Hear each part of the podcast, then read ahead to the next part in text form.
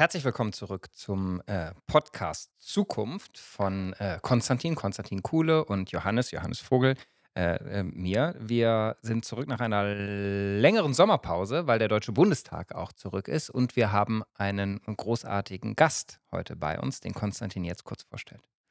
Ich freue mich, dass es wieder losgeht. Die Sommerpause, in der wir Politiker, wir Abgeordnete im Land unterwegs sind, mit vielen Menschen sprechen, uns Gedanken machen, wie das alles so weitergeht. Die ist jetzt zu Ende, jetzt geht's weiter.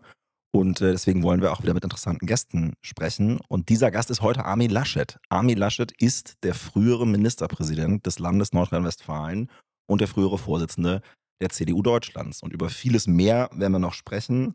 Ich bin wahnsinnig froh, dass Sie sich die Zeit nehmen. Äh, und äh, ist eine große Ehre und eine große Freude, Sie heute hier zu haben. Schön, dass Sie das machen. Ja, freue mich auch, endlich wieder mal mit netten Leuten der FDP ein Gespräch zu führen. Ich habe ja lange mit der FDP regiert und das war eine gute Zeit. Das stimmt. Äh, ich durfte damals ja bei der Bildung der Regierung dabei sein in NRW noch. Ich finde auch, da haben wir was Gutes gemacht. Darüber reden wir gleich vielleicht noch etwas ausführlicher. Dieser Podcast äh, glaubt ja äh, daran, dass die Zukunft äh, besser ist, als viele behaupten. Und deshalb steigen wir immer ein mit einer äh, Good News der Woche. Vielleicht nach der Sommerpause können wir es ein bisschen weiten. Ähm, und Konstantin, was war deine? Also, wir haben jetzt Haushaltsberatung im Deutschen Bundestag. Das bedeutet auch, dass alle Minister mal nach vorne gehen und erzählen, was sie gerade so machen. Das wird dann kommentiert. Die Regierungskoalition findet das in der Regel ganz gut, hat einige Verbesserungsvorschläge. Die Opposition findet es natürlich fürchterlich, aber man hat das auch immer so ein bisschen, nimmt es als Gelegenheit, allgemein über politische Fragen zu sprechen. Und wir haben heute in der Innenpolitik natürlich auch über Bürgerrechte im digitalen Raum gesprochen. Und ausgerechnet gestern hat das Bundesverwaltungsgericht entschieden in Leipzig, dass die Vorratsdatenspeicherung, wie wir sie jetzt in Deutschland äh, ja gerade noch im Gesetz haben, nicht mit dem Europarecht vereinbar ist. Das ist eine gute Nachricht, weil jetzt können wir sie einfach streichen und stattdessen das reinschreiben, was Marco Buschmann sich dazu ausgedacht hat, nämlich die sogenannte Quick Freeze-Lösung. Weiß nicht, was Armin Laschet davon hält. Ich finde es super, dass äh, das jetzt äh, als rechtswidrig äh, erklärt worden ist in, in Leipzig und ich finde, wir können das jetzt direkt umsetzen. Wie ist es bei dir, Johannes? Ich ähm, äh, würde es ein bisschen weiten, weil ähm, mich ehrlich gesagt seit einigen Wochen eine private Good News am meisten beschäftigt. Ähm, äh, wir haben das im Sommer auch dann sozusagen mitgeteilt, weil äh, wir über den Berg sind, dass wir sagen, das sieht alles sehr, sehr gut aus. Ähm, ich werde Vater. Wir werden oh. Äh, Eltern im Ende dieses Jahres, also irgendwann äh, Ende Dezember. Und das ehrlich gesagt ist die beste Nachricht der letzten Wochen und Monate, die so sehr alles überstrahlt dass ähm, ich sie auch hier nennen würde, weil es immer noch ist, wenn ich daran denke, was richtig schön ist, dann ist das einfach das Erste, was alles dominiert. Und ehrlich gesagt auch manches beschäftigen mit politischen Fragen, so sehr sie mich auch begeistern, gerade natürlich so ein bisschen in den Hintergrund schiebt, weil man erstmal diskutiert, wie wollen wir eigentlich das nächste Jahr organisieren, äh, wie machen wir das, wie wollen wir sein als Eltern und uns natürlich gerade sehr prägt im Alltag, was aber sehr, sehr schön ist. Diese Nachricht ist objektiv schöner als das Urteil aus Karlsruhe, beziehungsweise das Urteil aus Leipzig. Ich glaube, es sind unterschiedliche Kategorien. Ja, ich wollte schon sagen, ich kann das jetzt kaum toppen. Der eine freut sich über das Ende der Vorratsdatenspeicherung, der andere bekommt Nachwuchs. Ähm, ich glaube, auch die zweite Nachricht ist die schönere. Es hätte uns jetzt auch überrascht, wenn du als Konservativer äh, das andere auch die Good News deiner Woche willst. Nein, das ist schon aus eigener Erfahrung weiß ich, wenn man drei Kinder hat, wie schön das ist. Erst besonders dieser Moment. Ich habe gar nicht so viele Good News. Freue mich, dass wir wieder hier sind, dass wir wieder in die Debatten einsteigen. Und ich war am letzten Wochenende, äh, hatte mein Bruder seinen 50. Geburtstag in den Bergen gefeiert. Und ich war so verwegen, eine riesige Bergtour zu machen, sodass ich am nächsten Tag nicht mehr gehen konnte vor Muskelkater. Und der ist jetzt weg. Und das ist meine Good News der Woche. Aber das kann jeder, der mal so exzessiv irgendwie ein schönes, also eine Wanderung oder irgendwas gemacht hat, wo man am nächsten Tag es richtig spürt, weiß, dass das auch sehr schön ist. Also man muss wieder ziehen. Ich habe die Mahnung verstanden. Ich muss ja. wieder mich mehr bewegen. Denn das darf eigentlich nicht sein, wenn man so eine Tour macht, dass man ja, das dann nicht mehr laufen kann. Zumindest eine gute Vor genau. ein, ein gutes Vorhaben der Woche. Ähm, vielleicht steigen wir äh, ein bisschen ein. Äh, Armin, wir beide duzen uns aus der alten Zeit in NRW, kennen uns äh, schon etwas länger, deswegen ähm, das muss man vielleicht einmal einordnen. Ähm, du hast das gerade so gesagt, vielleicht führst du dazu ein bisschen weiter aus. Die Leitfrage dieses Podcasts und unsere Grundüberzeugung ist ja, die, die Zukunft ist besser als ihr Ruf. Was ja gerade in diesen Zeiten, wo, wo sehr viel Pessimismus herrscht und auch mit Pessimismus Politik gemacht wird, uns wichtig ist und uns antreibt. Ähm, du hast gerade gesagt, hm, so viele Good News. Würdest du das teilen oder schaust du denn differenzierter drauf? Also, ich habe dich immer als sehr optimistischen, lebensbejahenden Ja, Menschen kennengelernt und das bin ich auch immer noch und ich glaube auch, dass die Zukunft besser ist als die Gegenwart. Jedenfalls sind wir ja alle politisch engagiert, damit es so kommt, weil wir ja die Vorstellung haben, mit unserer mit unseren Ideen auch die Welt, äh, besser zu machen. Aber es gibt natürlich Zeiten, wo Indikatoren ernst sind und man dann auch vieles richtig machen muss. Äh, Mhm. dass der Krieg wieder in Europa ist, macht natürlich erst mal keine Hoffnung. Äh, die Hoffnung muss sich darauf richten, wie sieht denn eine Ordnung nach dem Krieg aus und bekommen wir dann wirklich eine ein Deutschland, ein Europa, eine Welt hin, wo der Krieg jedenfalls auf lange Zeit mal wieder verdrängt ist. Das steht aber auf der Kippe. Das ist noch nicht entschieden, hängt auch vom Ausgang dieses Krieges ab. Äh, und was, glaube ich, wichtig ist, dass man einfach das Zutrauen hat, dass diese riesigen Aufgaben lösbar sind. Also beim Klimaschutz ist auch sehr viel Defetismus, äh, Katastrophenszenario, als wenn die Welt schon untergegangen wäre. Mhm. Aber unser Ansporn ist ja mit Technologie, mit Wissen, mit Ingenieuren, mit allem, was wir können, äh, die Welt so zu gestalten, dass der Klimakatastrophe uns eben nicht zerstört, sondern dass wir danach in einer besseren Welt leben. Und das Gleiche gilt für die internationale Ordnung. Äh, das Gleiche gilt, was dann noch komplizierter ist, für den Einsatz für Menschenrechte weltweit. Aber alle die, die sich da engagieren, zu ermutigen und daran zu glauben, dass sie am Ende Erfolg haben, das prägt schon noch auch mein Handeln. Mhm. Was hat dir zuletzt Hoffnung gemacht? Also konkret, da kommen wir vielleicht ja später noch drauf, ist die Veränderung im Mittleren Osten. Mhm. Äh, wir haben hier alle den Blick auf die Ukraine und Russland. Die Mhm. gesamte deutsche außenpolitische Diskussion ist davon geprägt. Und wir übersehen dann oft, was in anderen Regionen der Welt eigentlich auch Gutes passiert. Mhm. Und das sind für mich beispielsweise diese Abraham Accords, vor drei Jahren geschlossen. Nach 50 Jahren Abgrenzung und Feindschaft sagen vier arabische Länder, wir nehmen diplomatische Beziehungen zu Israel auf. Mhm. Überwinden alle Vorbehalte, die es da gibt, auf beiden Seiten übrigens, und machen jetzt eine Freihandelszone, machen Tourismus möglich, machen Sicherheitskooperation. Und das zeigt, politische Staatsmänner können auch eine Welt verändern. In diesem Konflikt im Nahen Osten war der bekannteste Fall vielleicht der von Anwar al-Sadat, Mhm.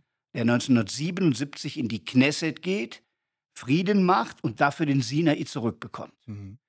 Und dafür wurde er am Ende ermordet, für diesen mutigen Schritt. Und äh, Der damalige ägyptische das Präsident. war der damalige ägyptische Präsident. Vielleicht die meisten unserer Zuhörer waren noch gar nicht geboren, als das passierte. Ja. Äh, aber äh, das hat mich, ich war damals Jugendlicher, sehr beeindruckt, wie da so ein Mann alles überwindet und einfach dahin geht und sagt, wir Mhm. packen das jetzt an. So, das ist jetzt nicht ganz vergleichbar, ist auch nicht ganz so risikogeneigt für die vier Länder, Mhm. aber es wird eine neue Dynamik, eine regionale Integration da passieren. Und dann äh, in UAE selbst, also den Vereinten Arabischen Emiraten, Abu Dhabi, Dubai, um unsere Zuhörer auch zu erklären, was das ist, die beginnen jetzt auch im Inneren das zu leben. Die haben ein Abrahamic Family House gebaut, Mhm. wo eine Synagoge, eine Kirche und eine Moschee in einem arabischen Land entsteht. Und wo plötzlich jetzt wieder jüdisches Leben in einem arabischen Land ist. Äh, bei uns so gut wie unbemerkt, aber trotzdem zeigt es, dass man im Inneren des Landes auch bereit ist, sich zu verändern, außenpolitisch sich verändert und dann als ölproduzierendes und gasproduzierendes Land auch sagt, wir sind auf dem Weg weg vom Fossilen Mhm. hin zum äh, nachhaltigen Wirtschaften bei Wasserstoff und vielem anderen. Und dieses Land ist jetzt auch Ausrichter der COP28, also der Klimakonferenz, Mhm. die im November beginnt. Mhm. Also bei dem großen Thema Klima mit an der Spitze, im Inneren plötzlich religiöse und äh, kulturelle Toleranz und im Außenpolitischen neue Beziehungen. Das ist eine Region, auf der viel Hoffnung liegt. Und es war ja jahrelang eine Region, die, die Grund für Depression war. Ne? So ist also es, so ist es. jahrzehntelanges Konflikthaus. Terrorismus, Förderung von internationalem Terrorismus, der uns ja dann Kriege. auch in Europa erreicht hat, Kriege untereinander.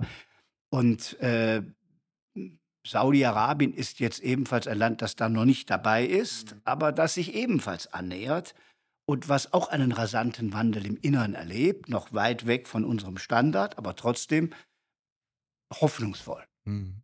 Ist ja das, vielleicht ganz kurz für, für die Zuhörer, dass Staaten, die so viel Sonne haben wie Wüstenstaaten, äh, zu großartigen Produzenten von grünem Wasserstoff für die ganze Welt werden können und uns bei der Dekarbonisierung unseres Lebens helfen können, das, das ist ja so eine faszinierende Vision, die vielleicht auch irgendwann Nordafrika erfasst.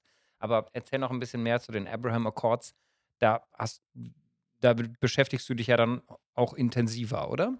Sie sind ja, ja Mitglied des Auswärtigen Ausschusses. Das ja. muss man, glaube ich, dazu sagen. Alle Bundestagsabgeordneten sind ja Mitglied in ein, zwei Ausschüssen und bei Ihnen ist das die Außenpolitik ja. und die Europapolitik, so weil Sie in der äh, Parlamentarischen Versammlung des Europarats äh, tätig sind, neben der Tätigkeit im Bundestag. Also bin dahin wieder quasi zurückgekehrt. Ich habe ja ganz jung begonnen im Bundestag 1994 noch in Bonn als junger Abgeordneter, damals 32 Jahre alt äh, und habe dann schon direkt in der Außenpolitik, der Europapolitik, in der Entwicklungspolitik gearbeitet, war dann im Europäischen Parlament, war dann Integrationsminister, aber immer hat mich dieses Internationale begleitet und habe auch als Ministerpräsident von Nordrhein-Westfalen darauf geachtet, dass wir diese internationalen Fragen auch in der Landespolitik wahrnehmen. Ich möchte mal daran erinnern, dass die Grenze zwischen Nordrhein-Westfalen und den Niederlanden die einzige offene Grenze in der Corona-Zeit war. Es gab den Drang, ist ja typisch in Deutschland, es entsteht ein Problem, also Grenzen schließen. Manche ticken quasi genetisch so. Problem, Grenze schließen. Äh, äh, ich fand das falsch. Und äh, alle deutschen Grenzen waren zu dieser Zeit geschlossen. Und ich habe damals eng mit Mark Rutte, dem niederländischen Ministerpräsidenten, zusammen darauf gedrungen, gekämpft, auch mit dem damaligen Innenminister Seehofer gekämpft und habe gesagt, diese Grenze wollen wir offen halten. Und Angela Merkel hat dann am Ende geholfen, dass die offen geblieben ist. Aber die deutsch-französische Grenze beispielsweise war mhm. zu, im Saarland, in Baden-Württemberg. Mir haben nachher die Kollegen gesagt, das war ein Fehler von uns. Äh, denn die Menschen arbeiten und leben über die Grenze hinweg. Und die Illusion, ein Virus an einer Grenze mit einem Schlagbaum aufzuhalten, war einfach verrückt. Wir haben die Gesundheitsämter jenseits der Grenze dreimal die Woche in einer Taskforce zusammengearbeitet und im Zweifel mehr erreicht, als wenn man nur die Grenze geschlossen hätte. Äh, das war nun ein Sprengsel, weil mir diese europäische Zusammenarbeit auch als Ministerpräsident wichtig war. Und als jetzt klar war, arbeite jetzt im Bundestag weiter, habe ich mich für den Auswärtigen Ausschuss entschieden. Und da speziell für diese Abraham Accords, die ich eben erwähnt habe. Wir haben ein Institut dazu hier in Berlin auch gegründet und haben im Bundestag eine Parlamentariergruppe, die parteiübergreifend arbeitet. Da ist mit dabei Lamia Kador von den Grünen, inzwischen Frau Ösus für die SPD, die den Heiko Maas abgelöst hat. Und der Alexander Graf Lambsdorff von der FDP war mit dabei, der jetzt Botschafter in Moskau ist. Und da wird für die FDP noch jemand nachfolgen, sodass die vier großen demokratischen Parteien in so einer Frage eng zusammenarbeiten. Mhm. Sehr schön. Sie haben gerade erwähnt, dass Sie ich glaube, der erste deutsche Integrationsminister waren. Ich glaube, es war das erste Bundesland, das damals gesagt hat, äh, Nordrhein-Westfalen in einer schwarz-gelben Landesregierung damals, wir führen ein eigenes Ministerium für Integration ein. Es war, glaube ich, das Familienministerium, das eine eigene Abteilung dazu bekommen hat. Und das war von 2005 bis 2010. Und jetzt haben Sie vor kurzem eine Rede gehalten in einer Bundestagsdebatte, wo es um den Stand der Integrationspolitik in Deutschland ging. Und die war sehr emotional. Ich habe auch geklatscht, ich habe in der Debatte auch geredet und habe mich da irgendwie gut wiedergefunden, weil ich eine Form erkannt habe, auf das Thema Integrationspolitik zu blicken, die sehr viel mit Optimismus und Zutrauen zu tun hat. Wie blicken Sie auf den Stand der Integration von Menschen mit Migrationshintergrund in Deutschland? Also dazu muss man vielleicht eine kleine Sekunde ausholen, was man bei einem schönen Podcast ja kann. Äh, wir haben Einwanderung äh, in Deutschland eigentlich immer gehabt. Also die Diskussion, sind wir ein Einwanderungsland, war immer eine theoretische, weil wir waren es immer. Ins Ruhrgebiet schon Ende des 19. Jahrhunderts, aus Polen viele Einwanderer, die es möglich gemacht haben, dass wir uns industrialisiert haben. Aber dann nach dem Krieg richtig mit Anwerbeabkommen. Hm. Das heißt, wir haben dort geworben, dass überhaupt jemand kommt. Man tut ja so, als wenn jeder Migrant uns hier quasi überrennt. Aber man muss ja erstmal in Italien einem klar machen, das war das erste Abkommen 1955, äh, komm zu uns, arbeite 1000 Meter unter der Erde im Bergbau. Äh, Duisburg ist schöner als Florenz, also du bist herzlich willkommen. Äh, da ist ja eine Menge an Argumenten nötig. Und das war das Versprechen, du hast bei uns alle Chancen, du kannst hier Geld verdienen. Viele haben es an ihre Familien zurückgeschickt und haben sich aufgemacht in eine fremde Welt. Und das war natürlich ironisch mit Florenz und Duisburg, die für sie kalt, hässlich Mhm. und mit harter Arbeit verbunden war, meistens aus ländlichen Regionen. Aus Italien kam sehr bald keiner mehr, weil Italien durch den Beitritt zur EWG auch wirtschaftlich nach oben ging. Dann hat man das Ganze ausgedehnt nach Spanien, nach Griechenland, am Ende auf den Balkan. Und, 19, und dann kam aber auch keiner mehr. Und dann hat man 1961 das große Abkommen mit der Türkei gemacht. Alles noch Regierung Adenauer. Mhm. Äh, womit erstmals auch Muslime in großer Zahl nach Deutschland kamen. Und in der Zeit hat man nicht an Integration gedacht, weil Integration gelang durch Arbeit. Jeder, der kam, hatte ja einen Arbeitsplatz. Äh, 1971 fand die Zahl immer interessant, war die Arbeitslosigkeit unter Ausländern, waren ja dann Ausländer zu der Zeit noch, geringer als unter Deutschen. Wir hatten 0,7 Prozent Ausländerarbeitslosigkeit Mhm. und 0,9 bei den Deutschen. Also quasi Vollbeschäftigung, aber jeder Ausländer, der da war, hatte einen Job. Dann kam 73 der Anwerbestopp der Regierung Willy Brandt. Man hat keine neuen mehr angeworben, hat Familien nachziehen lassen. Und da beginnen eigentlich die Fehler, weil man hätte dann sagen müssen, die Menschen, die jetzt da sind, werden auf immer bleiben. Mhm. Und deshalb müssen wir den Kindern gute Bildung beibringen, Sprache beibringen. Äh, man hat aber in der Illusion gelebt, das sind ja Gastarbeiter, Die gehen zurück. die gehen zurück. Mhm. Und man hat noch bis in die 80er Jahre türkische Kinder in türkischen Klassen von türkischen Lehrern unterrichtet auf Türkisch, weil die gehen ja zurück. Die bauen kein Deutsch, die werden ja irgendwann gehen. Das war eine der Lebenslügen der Nachkriegsrepublik. Äh, wer das übrigens sehr früh aufgeschrieben hat, war 1979 der erste Ausländerbeauftragte einer Bundesregierung, frühere nordrhein-westfälische Ministerpräsident Heinz Kühn. Der war Ausländerbeauftragter und der hat ein, Refer ein Memorandum gemacht, wo drin stand frühkindliche Bildung, Sprachkenntnisse und, und, und. Das, was wir heute mühevoll versuchen. Und das hat niemand richtig aufgegriffen. Und deshalb war dieses erste Ministerium 2005 ja an sich auch schon erstaunlich, dass 50 Jahre nach der ersten Einwanderung erstmals ein solches Ministerium gemacht wird, das das zum Thema hat. Und das war eigentlich eine innovative Idee dieser, Regier der schwarz-gelben Regierung damals. Die hat, das Ministerium hieß Generationen, Familie, Frauen und Integration. Da haben sie quasi die gesamten gesellschaftspolitischen Themen drin. Älter werdende Gesellschaft. Wir müssen die Frauenerwerbsquote erhöhen durch eine bessere Vereinbarkeit von Familie und Beruf. Damals Ausbau von U3-Programmen, damit das besser gelingt. Plus Integration, jeden, der im Land lebt, jede Chance in der Gesellschaft zu geben. So, das war damals in dieser Zeit eine Aufbruchsstimmung. Angela Merkel schuf dann die Staatsministerin im Kanzleramt erstmals. 2006 die Fußball-BM, so ein Fest, wo erstmals nicht mehr die Frage war, wo kommst du her, sondern man feierte gemeinsam. Und dann hat es wieder Rückschläge gegeben. 2010 das Sarrazin-Buch, was die Gesellschaft wieder ziemlich gespalten hat. Und so gibt es immer Auf und Abs. Heute reden wir über die vielen Erfolgsgeschichten gar nicht mehr. Die sind längst sichtbar, wenn man in unsere Reihen im Parlament guckt. Bei uns noch ein bisschen zu wenig, bei euch und anderen etwas mehr. Mhm. Merkt man die Vielfalt der Gesellschaft? Merkt man Kolleginnen und Kollegen, die eine Einwanderungsbiografie haben und die heute im Bundestag sitzen? Äh, aber es gibt natürlich auch die misslungenen Fälle der Integration, äh, die Gewalt, Clankriminalität und vieles andere, wo man dann auch Klartext äh, gegenüber denen äh, sprechen muss, die sich nicht an die Regeln halten. Ich glaube, das ist ein großes Problem, dass wir über diese Fälle gelungener Integration sehr wenig sprechen und über die Fälle, in denen bestimmte Dinge schiefgehen, sehr viel sprechen und dass beides nicht in einem angemessenen Verhältnis zueinander steht. Woran liegt das, dass unsere Gesellschaft gerne sich solchen Debatten hingibt, mit einem gewissen Fatalismus und mit einem gewissen Pessimismus auf dieses Thema Migration und Integration zu schauen. Sie haben das Sarrazin-Buch erwähnt 2010. Es gibt sehr viele Menschen, die sich heute Sorgen machen äh, in Deutschland über die Frage, ob Migration nach Deutschland eigentlich hinreichend gesteuert ist. Ich würde sagen, sie ist noch nicht hinreichend gesteuert. Wir haben da große Probleme.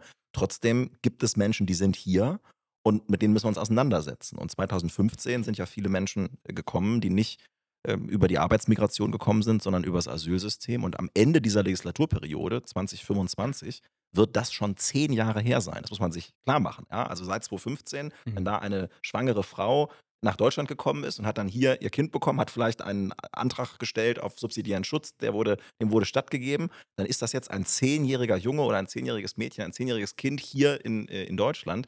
Ähm, ich finde, wir müssen uns kritisch fragen, machen wir ähnliche Fehler, wie wir sie mit den Gastarbeitern gemacht haben, jetzt nochmal? Mhm. Oder sind da bestimmte Dinge besser geworden?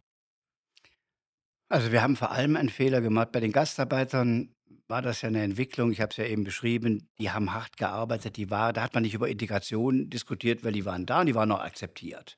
Gab auch leichte Vorbehalte, aber das Religiöse beispielsweise spielt überhaupt keine Rolle in dieser Zeit. Das kam auch bei denen erst später. Ähm, die Fehler haben wir vielleicht gemacht, die man auch heute noch beobachten kann, nach 1980, als der libanesische Bürgerkrieg eskalierte und dann viele äh, gekommen sind, die man gebündelt in bestimmten Stadtteilen untergebracht hat und mhm. ihnen ein Arbeitsverbot erteilt hat. Mhm. So, das war hier in Berlin-Neukölln und anderswo.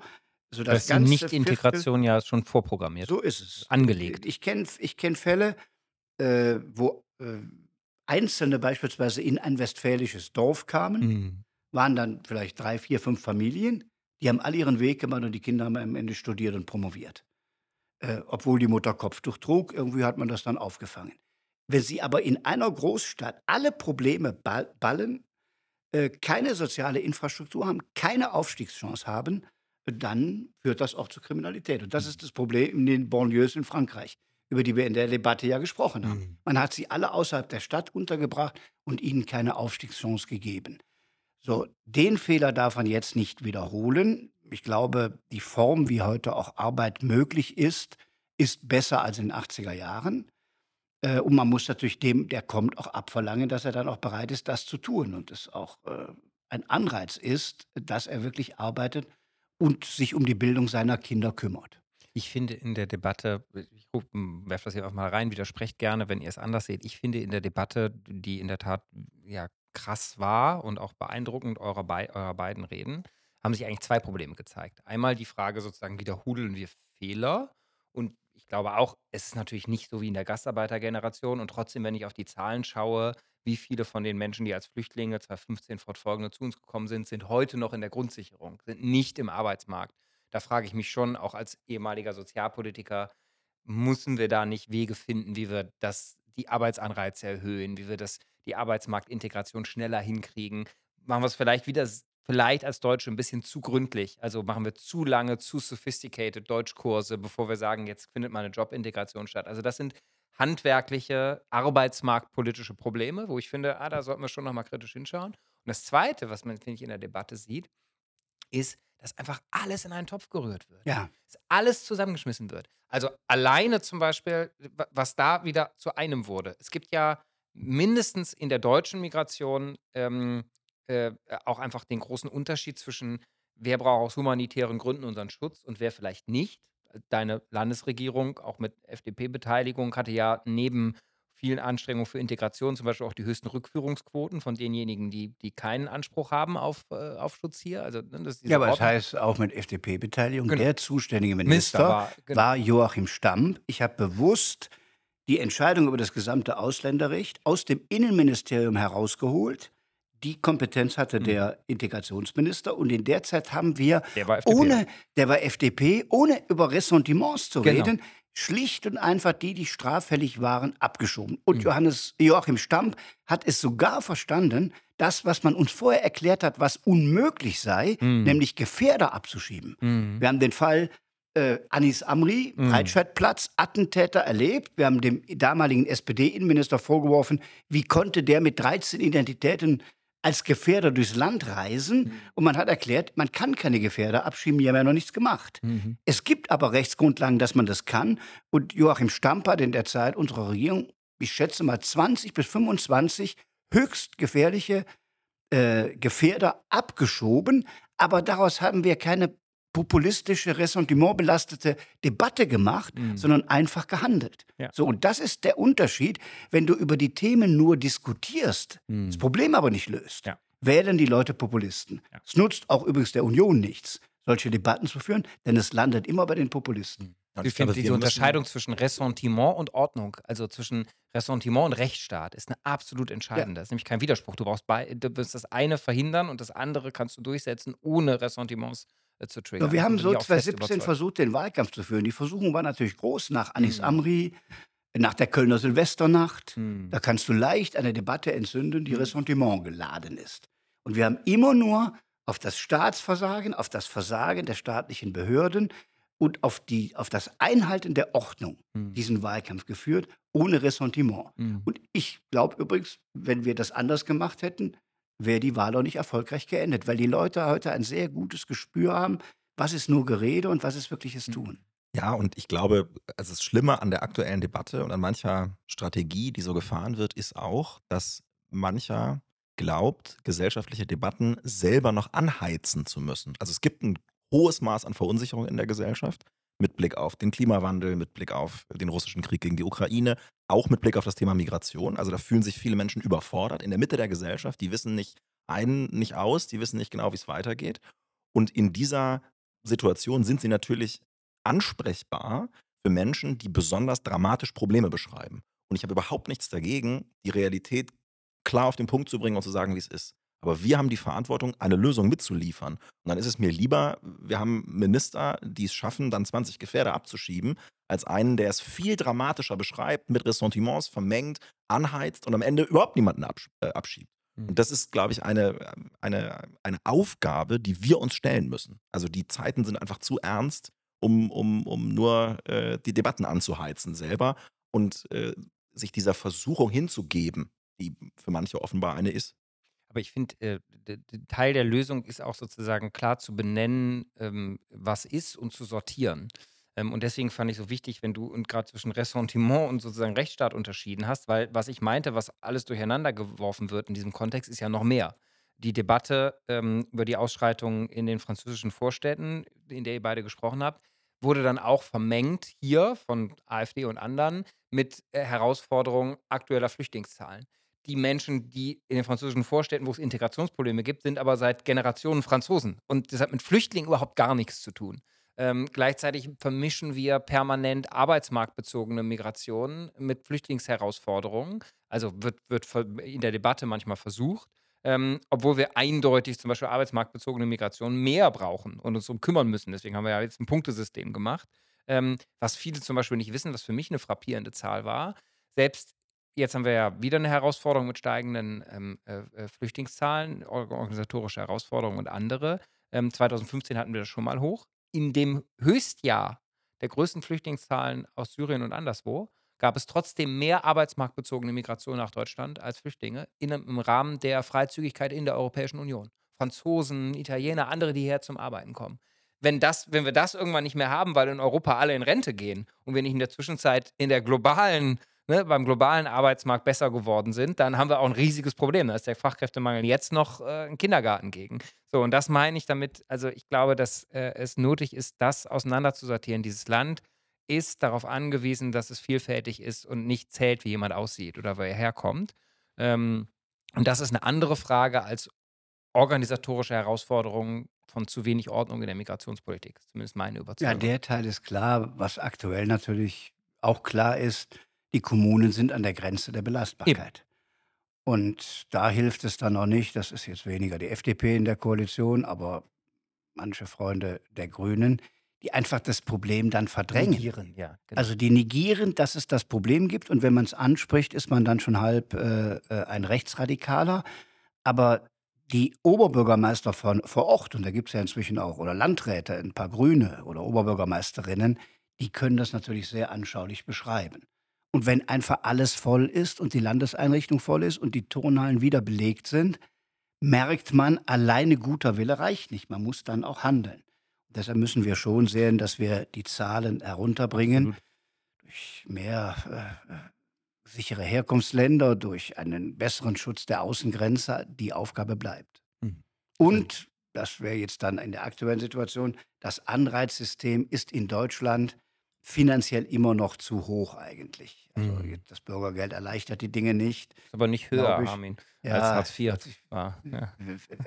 in, in Europa sind wir zu hoch. Ja. Wir bräuchten eigentlich ein europäisches Level.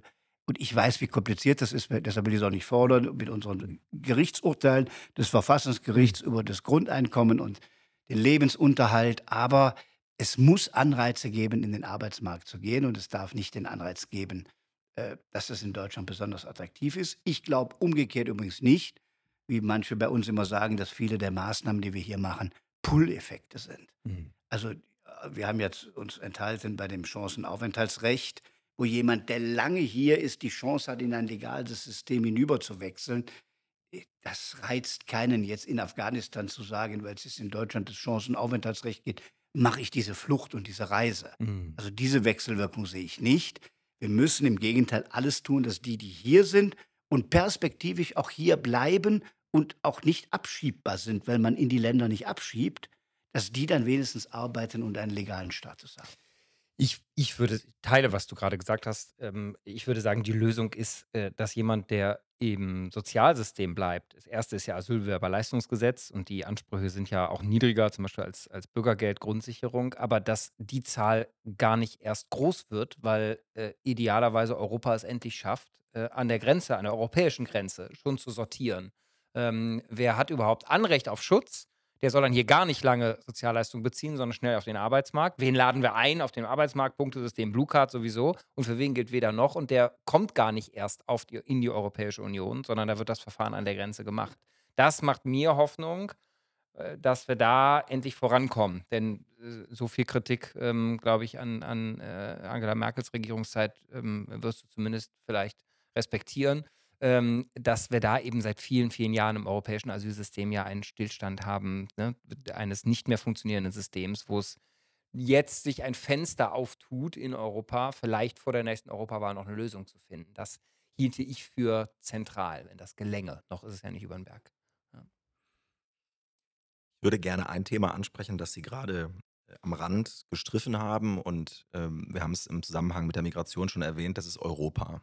Ähm, Sie waren Mitglied des Europäischen Parlaments, sind jetzt im Europarat ähm, aktiv. Ich will mal eine Geschichte erzählen, die ich letztes Wochenende, war es glaube ich, erlebt habe. Da war ich bei der Europa-Union zu Gast. Das ist ein überparteilicher Verein, da sind viele Christdemokraten drin, Liberale, Sozialdemokraten, Grüne und setzen sich überparteilich ein für die europäische Integration, auch für mehr europäische Integration, soll weitergehen die Entwicklung der Europäischen Union. Und ich mag die Leute da total gerne und dann laden die mich ein und man hält da ein Grußwort. Aber der Altersdurchschnitt bei Menschen, die sich für mehr europäische Integration ähm, einsetzen, der ist, wenn ich es mal diplomatisch sagen soll, höher als hier am Tisch. Und zwar weitaus äh, Mhm. größer. Und ich habe das Gefühl, dass das Wissen und, und die Erkenntnis, was für eine historische Leistung die Europäische Union ist, nicht in allen Generationen so ausgeprägt ist, wie bei denjenigen, die vielleicht äh, noch äh, die Kriegserzählungen aus erster Hand kennen oder die das nach dem Zweiten Weltkrieg irgendwie noch so ein bisschen äh, mitverfolgt haben. Und deswegen beschäftigt mich die Frage, auch vor der Europawahl nächstes Jahr, äh, wie können wir nicht irgendwelche abgedroschene Europaromantik wecken, sondern echte Leidenschaft für dieses Thema Europa, weil es ist einfach zu wichtig. Wir werden möglicherweise noch über Frankreich sprechen, wo eine Rechtsextremistin in den Umfragen weit vorne ist. Ähm, in Italien ist es äh, schon passiert. Wir brauchen europäische Lösungen bei der Migrationspolitik beispielsweise. Also Europa ist einfach zu wichtig. Und äh, ein Land ist schon rausgegangen. Und ich, wenn ich das noch sagen darf, wünsche mir vor allen Dingen Konservative und Liberale, die das auch leben. Ja? Also die diese Leidenschaft für die europäische Integration äh, leben. Und äh, wie kriegen wir da mehr überzeugt von? Also das ist in der Tat das Grundproblem. Die Europa-Union und die, die sie dann treffen bei den Veranstaltungen, waren im Zweifel alles noch Leute, die das geeinte Europa nicht erlebt haben und erstmal dafür gekämpft haben. Mhm. Die jungen Leute in den 50er Jahren haben Schlagbäume eingerissen, symbolisch, und gesagt, wir wollen die Grenzen nicht mehr haben und wir wollen dieses und jenes. Für die heutige junge Generation, die ist da hineingewachsen. Die kennt es gar nicht anders. Der Euro ist 2,2 als Bargeld ausgegeben worden. Also die, die ihr erstes Taschengeld gekriegt haben, die sind heute jetzt fast 30. also die das noch in D-Mark gekriegt haben. Also die wirklich junge Generation kennt nur eine gemeinsame Währung, kennt nur offene Grenzen, kennt nur dieses Europa. Und glaubt auch nicht, dass man sich dafür einsetzen muss, denn Deutschland ist ja auch da und Europa ist da und das ist gegeben. Und das Problem ist, dass hinzukommt, dass die europäische Politik natürlich in Einzelpunkten dann auch Krit äh, Fläche zur Kritik bietet. Äh, diese ganze Euphorie, also ich, hab, ich weiß gar nicht, wann das weggebrochen ist. Ich habe nur erlebt, 2004 den Beitritt der zehn mittel- und osteuropäischen Staaten. Jetzt sind die Polen, die Ungarn dabei, die vorher auf der anderen Seite des Eisernen Vorhangs waren. Dieses alte westeuropäische Modell ist jetzt auf den ganzen Kontinent ausgedehnt. Eine Währung im Binnenmarkt, wir verkaufen unsere Produkte, wir reisen. So, das war noch ein emotionaler Schritt. Äh, aber seither ist es überall schwieriger geworden. Gerade diese hoffnungsbeladenen Länder wie Polen und Ungarn haben jetzt mit der Rechtsstaatlichkeit äh, Probleme oder sind äh, auch antieuropäisch, obwohl sie eine Menge aus Europa beziehen. Äh, dann haben wir populistische Bewegungen bei uns. Wenn die AfD jetzt ankündigt, am liebsten würde sie die Europäische Union hm. auflösen, wäre das der größte Schaden für Deutschland. Um mal in deren Sprache zu sprechen, sie schaden nationalen Interessen. Sie schädigen Deutschland. So, um ja, das ist so, das ist so. weil es gäbe Massenarbeitslosigkeit. Wir leben wie kein anderes Land vom Export. Und dies zu transportieren, klingt natürlich immer ein bisschen defensiv, weil du eigentlich nur verteidigst. Aber das ist, glaube ich, das, was wir erklären müssen. In dieser Welt, in der wir leben, ist der Nationalstaat für die Lösung vieler Probleme zu klein. Beim Klimaschutz leuchtet es jedem ein. Mhm. Da ist selbst die EU zu klein, da brauchst du die ganze Welt für. Russland und China und alle brauchst du, damit das gelingt. Und bei der Bekämpfung von Kriminalität, von Mafia, von Massenvernichtungswaffen, selbst im Krieg, braucht man alle, die die gleichen Werte haben. Und das kann nur die Europäische Union. Erlebe das aber auch gar nicht als äh, defensiv, sondern mein Gefühl ist, wenn, wenn wir, ähm, gar, wenn du auch mit sehr viel Jüngeren über Europa diskutierst und wenn du nicht mit der Rückschau im Sinne von was alles erreicht wurde, es gibt keinen Krieg mehr innerhalb der Europäischen Union und so, das ist natürlich rückwärtsgewandt. Da versteht keiner, warum man jetzt Verantwortung für die EU übernehmen soll.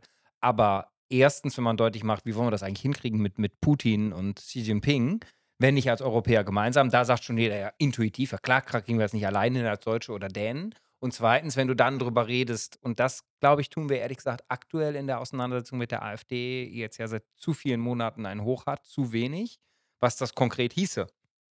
Rückabwicklung der Europäischen Union, was sie ja wollen, ähm, ist eben, du kannst nicht mehr dich in Kopenhagen oder Paris äh, genauso als Europäer und zu Hause fühlen und so einfach hinfahren und so einfach zahlen und all das dein ganzes Leben leben ähm, wie heute, dann glaube ich, wird es doch sehr schnell nach vorne gewandt und, und nicht mehr defensiv. Aber das Schwierige in diesem Europawahlkampf wird halt sein,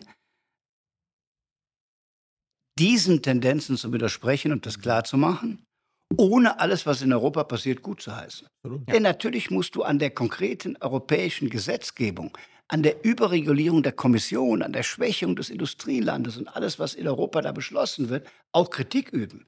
Und diese Debatte findet ja im Europäischen Parlament statt. Ja. So, äh, und diese Kritik üben, ohne das ganze System in Frage zu stellen, äh, ist für Wahlkämpfe, die ja auf einfache Slogans oft aus sind, nicht so einfach. Ich, es ist trotzdem nötig. Ich glaube sogar, ich, ich, sehe es an der Stelle, kleiner Widerspruch, ich glaube, dass dieser Wahlkampf, dieser Europawahlkampf, der nächstes Jahr vor uns liegt, vielleicht sogar der Durchbruch sein kann zu dem, was dafür nötig ist. Nämlich, du hast gerade gesagt, diese Kommission. Und das ist ja wichtig. Ähm, nämlich, dass wir Wahl, in, da, bisher liefen Europawahlkämpfe oft auch so ab, als bist du für oder gegen Europa. Und was aus Europa kam, war so aus so einer anonymen Masse aus Brüssel. Und ich glaube, was in der Demokratie ja dazugehört ist, es gibt eine Mehrheit und Zusammensetzung im Parlament und die kann sich ändern. Und es gibt eine Kommission, die macht A oder B und die kann sich ändern. Und das ist Demokratie, das rauszuarbeiten. Nicht der Kontinent, die Institution der Europäischen Union ist das Problem, sondern aktuelle Politiker, die aktuell handeln. Wenn du und ich vielleicht dann unterschiedliche Sichtweisen darauf haben, wenn wir sagen, die Kommission unter der CDU-Politikerin Ursula von der Leyen macht das und das und das finden wir schlecht. Das war jetzt gemein. Na, aber und das würde genauso künftig sein, wenn es nicht eine CDU-Politikerin aus Deutschland ist. Aber ich glaube, dass dieser Schritt, es zu, es zu einer demokratischen Entscheidung machen, nicht ob es die Kommission gibt, sondern welche Politik sie macht und welche äh, Mehrheiten im Parlament wofür stehen, ist der Schritt dahin. Und da habe ich das Gefühl, könnte dieser Europawahlkampf vielleicht auch ein Schritt nach vorne sein. Und ein Verzicht auf ähm, europapolitische Parolen, die irgendwie jeder sagt. Also, dass man so eine, also ich habe auch zweimal fürs Europäische Parlament kandidiert. Einmal hätte die FDP, glaube ich, 43 Prozent kriegen müssen, damit ich reingekommen wäre. Und äh, dann ist man immer auf so Podiumsdiskussionen und dann sagen alle immer, ja, es ist viel zu bürokratisch, wir müssen mal weniger Bürokratie machen. Ja, das sagt man dann so als Europakandidat, aber man muss natürlich mal sagen, was man damit eigentlich meint und immer auch mal dazu sagen, dass wenn wir statt einer Lösung für 26 äh, Mitgliedstaaten oder 27 Mitgliedstaaten alle wieder eigene Lösungen machen, dass das für unsere exportorientierte Wirtschaft viel mehr Bürokratie bedeutet. Also ein bisschen dieses, diese Selbst, äh, also wir brauchen da ein bisschen Selbstdisziplin politischer Kandidaten, nicht einfach äh, irgendwas dahin zu, zu sagen, sondern sich zu überlegen, was meine ich eigentlich konkret? Worauf wollen wir verzichten? Und Bürokratie und langsame Planungsverfahren ist ja nicht nur ein europäisches Problem. Nein, wir gut. Soll das es auch in Deutschland geben. so ist es, genau. Wir, wir haben ja gerade schon die, die, äh, äh den aktuell, das aktuelle Umfragehoch der AfD gestriffen und wir können natürlich nicht ähm, über Hoffnung versus Pessimismus in einem Podcast reden mit dir, Armin, ohne äh, da auch noch eins tiefer reinzugehen. Und ich würde es mal mit zwei Fragen, die ich gerne noch diskutieren würde, mit dir austauschen würde. Also wir haben gerade schon gemeinsam, wir sind uns einig, wir müssen konkreter sagen, wofür die stehen. Die wollen die EU äh, äh, rückabwickeln, wäre das Dümmste, was wir machen können. Dann ist aber mit ähm, wirtschaftlichen Abstiegsängsten erst richtig was los hier. Und das wäre das Fatalste, was wir für die Menschen in diesem Land machen können. Soweit so klar. Ich glaube, es gibt aber noch zwei Dimensionen, wo mich deine Sicht darauf interessieren würde. Nämlich erstens, ganz offensichtlich ist ja der Erfolg von extremistischen Parteien, die populistische Methoden nutzen, was die AfD ist, auch eine Form von, es ist mir alles zu komplex und ich will mir die Welt einfacher machen, so wie du eben gesagt hast. Irgendein Problem mache ich Schlagbäume zu, ist ja sozusagen Komplexitätsreduktion. Es mir einfach. Das Böse kommt von außen, lasse ich es raus. Auch wenn es mit der Realität eines Virus gar nichts zu tun hat. Und das ist ja, was wir hier auch erleben, genauso wie jetzt. Es ist einfach, es gibt links und rechts. Entweder die, äh, die SZ hat eine Kampagne gemacht, deswegen muss ich den Aiwanger verteidigen, oder das Gegenteil. Vielleicht ist beides richtig. Die SZ hat komischen Journalismus gemacht und trotzdem ist der Aiwangers Umgang mit Antisemitismus ein Problem. So, und beides kann stimmen. Aber es ist ja alles, das ist ja Vereinfachung. Wo kommt das her und was können wir dagegen tun? Erstens. Und zweite Frage, wenn wir gleich noch ein paar Minuten haben. Was kann gerade konservative Parteien, auf die kommt es ja an, glaube ich auch. Was, wie wie kann es mit denen weitergehen? Aber vielleicht fangen wir mal mit der, der großen Vereinfachung an. Wo kommt das her und was können wir dagegen tun? Wenn du die These überhaupt teilst. Ja, also bei, dem, bei, dem, bei der ersten Frage da, da kann man wirklich ein paar Sätze zu sagen. Die zweite kann man schnell abräumen. Okay. Machen wir äh, erst die, die Frage, ob das eine Spezialaufgabe für Konservative, wir sind ja eine christdemokratische Partei, aber für konservative Parteien sind, äh, teile ich nicht. Denn äh, es ist eine Aufgabe für alle. Stimmt. Und wenn die Union jetzt bei 27, 28 liegt, was ja nicht mhm. berauschend ist, mhm ist es mehr als bei der Bundestagswahl. Mhm. Die AfD ist aber signifikant stärker, also müssen die Stimmen ja woanders hergekommen sein als von der CDU. Absolut. Wir haben ja gar nicht so ein tolles Ergebnis gehabt. Viel schlechter ging es ja gar nicht. Ich wollte mehr. auch gar nicht sagen, dass das der alleinige Nein. Job der Konservativen Deshalb, ist. es ist ein Job für alle. Und Stimmt. wenn wir da einig sind, äh, sind wir. selbst, ja, selbst die Frage, wie geht man mit einem AfD-Landrat um, äh, die wir in einem speziellen Interview sehr auf uns gezogen haben, mhm. ist eine Frage an alle auch im Landkreis Sonneberg wird es vermutlich mal einen SPD-Bürgermeister geben. Und was mhm. macht er, wenn der Landrat anruft? So, also es ist eine Frage, die uns alle Demokraten angeht. Und die Demokraten sind immer noch mehr als die anderen, egal wie viel Prozent sie jetzt im Moment haben. Zweitens, äh, das, was, was, du beschrieben hast in der Komple Komplexitätsreduktion, äh, das trifft es, glaube ich, sehr gut. Ich glaube, zum einen sollten wir nicht so viel über die AfD diskutieren. Also ich habe haben äh, eben diese Rede da im Bundestag erlebt. Das war eine spontane Reaktion, nachdem die da gedroht hatten, wenn sie mal an der Macht sind, dann werden sie aufräumen und auf uns gezeigt. Okay, das war da. Aber jeden Tag sich mit denen beschäftigen, bringt sie hoch. Und ich vermute, dass sie im Moment eher sinken, weil sich im Moment alle mit den Freien Wählern in Bayern beschäftigen und gar nicht so sehr mit der AfD. So, wenn die das Hauptthema sind, haben die immer Leute, die dem dann nochmal zustimmen. Und das Zweite, das ist wirklich wahr, das ist eine generell gesellschaftliche Frage. Mein Eindruck ist, wir sind zunehmend zu so einer Schwarz-Weiß-Republik geworden. Genau. Und aus meiner Sicht hat das begonnen, bei meiner Analyse, bei Corona. Manche sagen, es hat schon 2015 begonnen, aber ich würde es bei Corona sagen. jede differenzierte Position wurde eigentlich verächtlich gemacht. Ich habe das ja versucht als Ministerpräsident. Äh, auch mal dran zu denken, was heißt das jetzt für die Kinder, wenn wir Schulen schließen? Heute sagen, ja, es war, es war gar nicht nötig. Damals war das hoch umstritten. Und populär war der, der möglichst alles verbot. Mhm. Und die, die eine andere Meinung hatten, die daran gezweifelt haben, die auch demonstriert haben, haben wir leicht in die Ecke der Rechtsradikalen gedrängt. Alle. So, und da hat sich das das erste Mal gezeigt. Das zweite Mal ist, oder zwei, dreimal gibt es. Beim Klima ist es ähnlich. Man ist ja wieder Klimaleugner oder man erklärt jede kleinste Maßnahme, die man gerade machen will, dass die nun das Weltklima rettet. Auch das ist natürlich nicht wahr. Äh, wenn ich letzte Generation erlebe, blockieren Straßen und so weiter mit, dem Ziel, dass ein Tempolimit beschlossen wird. Das ist ein relativ banales Ziel, wenn man gerade die Welt retten will. Man kann da, dafür und gegen sein. Aber es so zu überhöhen, als wenn die eine Maßnahme die Welt rettet, finden die Leute verrückt. So, und das ist dann nochmal medial begleitet, die ganzen Debatten über Wetterkarten und Klima und Sommer. Das stimmt, es gibt den Klimawandel, logisch, und wir müssen dagegen was tun. Aber wenn du den Leuten jeden Tag sagst, das ist der schlimmste Sommer aller Zeiten und sie frieren gerade und es regnet, passt es nicht mehr zur Lebenswirklichkeit. Und das nutzen dann Populisten aus und sagen, das ist alles erfunden, was die euch vorreden. Also die beiden Seiten schaukeln sich hoch. Bei Covid angefangen. Die einen bestreiten, dass es überhaupt das Virus gibt. Die bestreiten, dass es den Klimawandel gibt. Die sind auf der Seite Putins im Krieg. Und die anderen überdrehen aber jede Maßnahme auch so moralisch überhöht und es gibt keine Mitte mehr, die sagt, wie lösen wir jetzt das Problem? Was hat unsere Regierung, CDU, FDP, zu hören bekommen rund um den Hambacher Forst, den andere beschlossen hatten, Rot-Grün vorher? Heute wird mehr Braunkohle in Nordrhein-Westfalen verbrannt als zu der Zeit von CDU, FDP, aus vielerlei Gründen. Aber es war bei uns eine quasi Frage von Gut und Böse. Und jetzt ist es irgendwie weg, relativiert. Also das, ich habe ein bisschen lang gesprochen über das Thema, aber das, das bewegt mich sehr. Das können Sie bei fast jedem Thema, öffentlich-rechtlicher Rundfunk und dieses und jenes, immer wieder feststellen, immer nur so maximal moralisch aufgeladene Polarisierung. Und auch beim Krieg, äh, auch über Krieg und Frieden darf man streiten. Und wenn man eine etwas kritischere Position zu reiner Waffenlieferung vorträgt, ist man nicht ein Putin-Troll, sondern ist vielleicht jemand, der auch die Sorge hat, wie der Bundeskanzler, der ja sehr zurückhaltend ist, dass die NATO nicht in den Konflikt hineingezogen wird. Also auch da fehlt uns eine abgewogene Debattenkultur und die ist eigentlich das beste Mittel, um Populisten zu bekämpfen. Weil wenn wir weiter so moralisch aufgeladen gegeneinander diskutieren, geht die Mitte verloren. Ich teile das.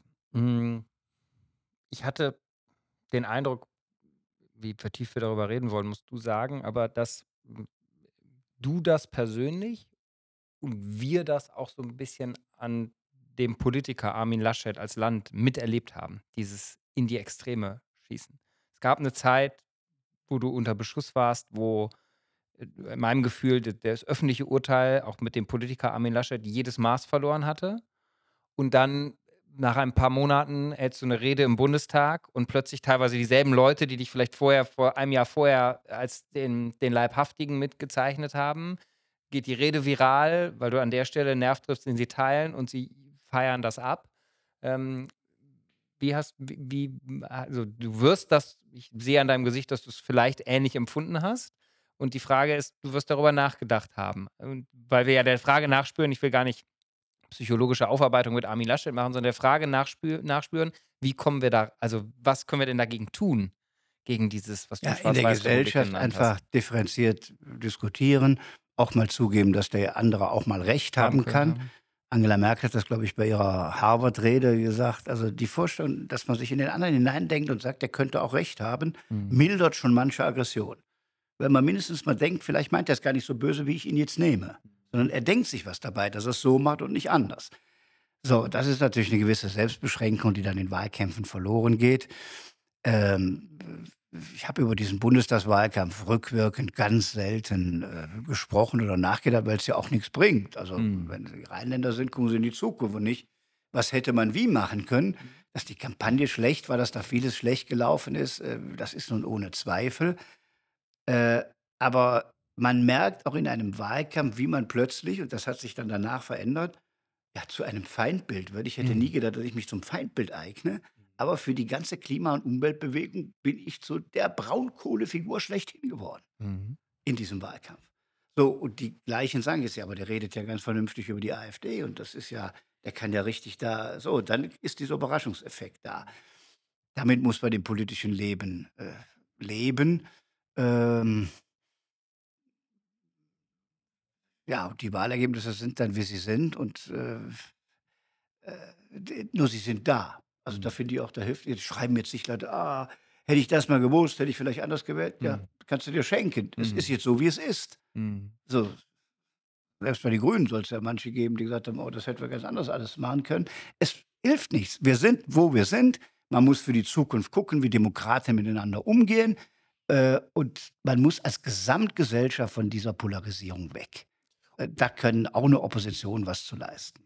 Und deswegen spreche ich es an, weil ich glaube, dass wir solche Gelegenheiten nutzen müssen, den Leuten ihren eigenen Spiegel vorzuhalten und zu sagen, guck mal, da hast du selber bei einer Gelegenheit, vielleicht wir alle selber, ähm, äh, dich in den Extrem gesteigert. Und wenn du drei Minuten drüber nachdenkst oder nur drei Sekunden, merkst du, vielleicht passt es gar nicht zusammen, vielleicht ist die Wahrheit viel grauer Ich oder habe viel mal manche. Tweets herausgefiltert und Ja. jetzt nochmal versendet, die ein äh, Kollege der Grünen, der jetzt Minister Nordrhein-Westfalen ist, herausgesendet hat. War der lange im Bundestag? ne? Äh, der war auch Ich mal im ich. Bundestag. Ja. Äh, der hat mich persönlich verantwortlich gemacht für Klimatote in Kanada. Mhm. Absurder geht's gar nicht mehr. Er hat sich bis heute nicht entschuldigt dafür. Mhm. Jetzt ist er soft, jetzt ist er Minister, jetzt weiß er, was das auch bedeutet, Verantwortung zu tragen.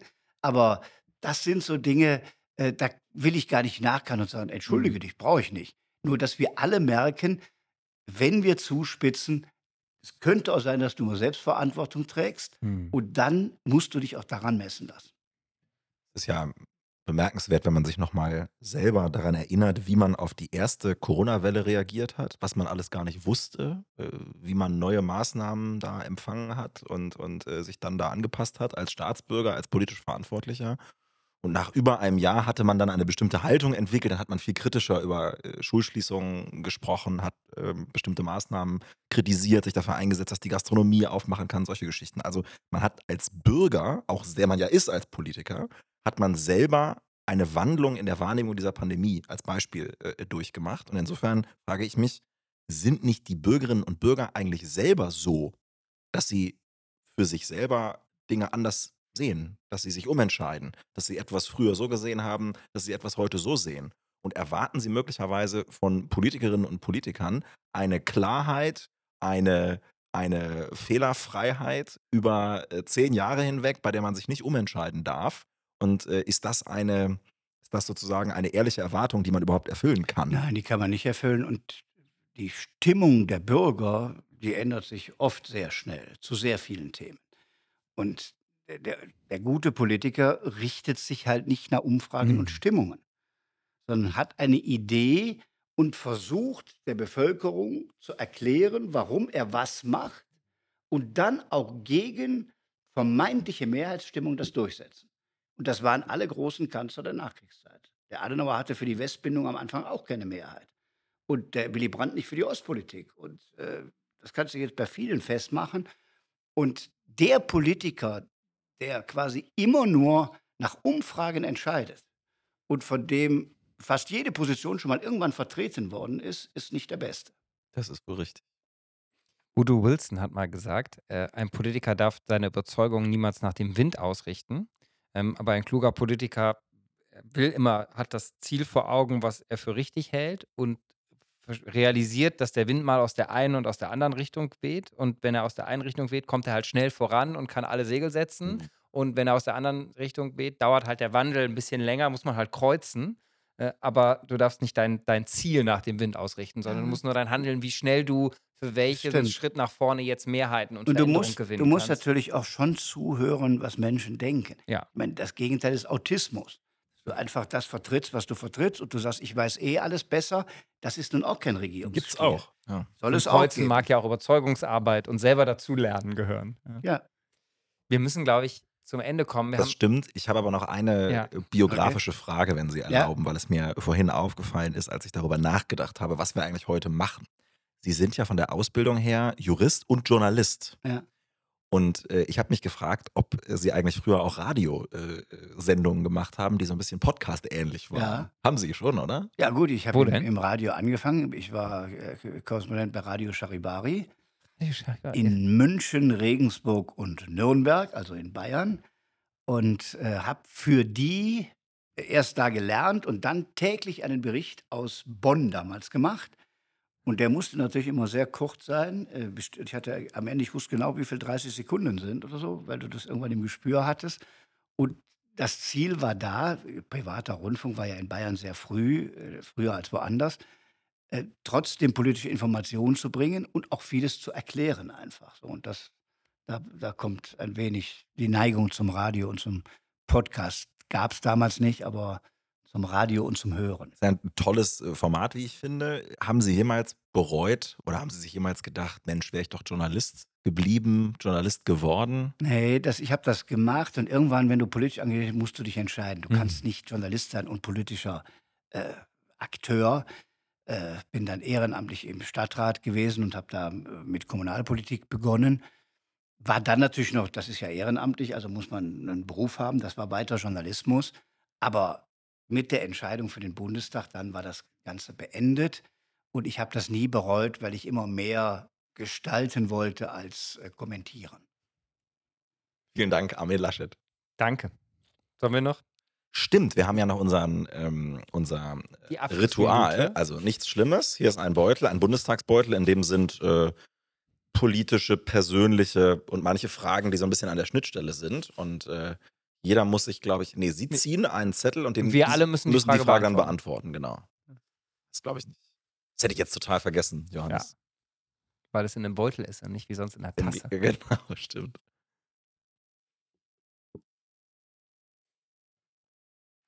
Gibt es Dinge, die du von deinen Eltern früher besonders oft gesagt bekommen hast? Denken wir alle nach als erstes. Oh, das ist eine schöne Das ist Frage. eine schwierige Frage.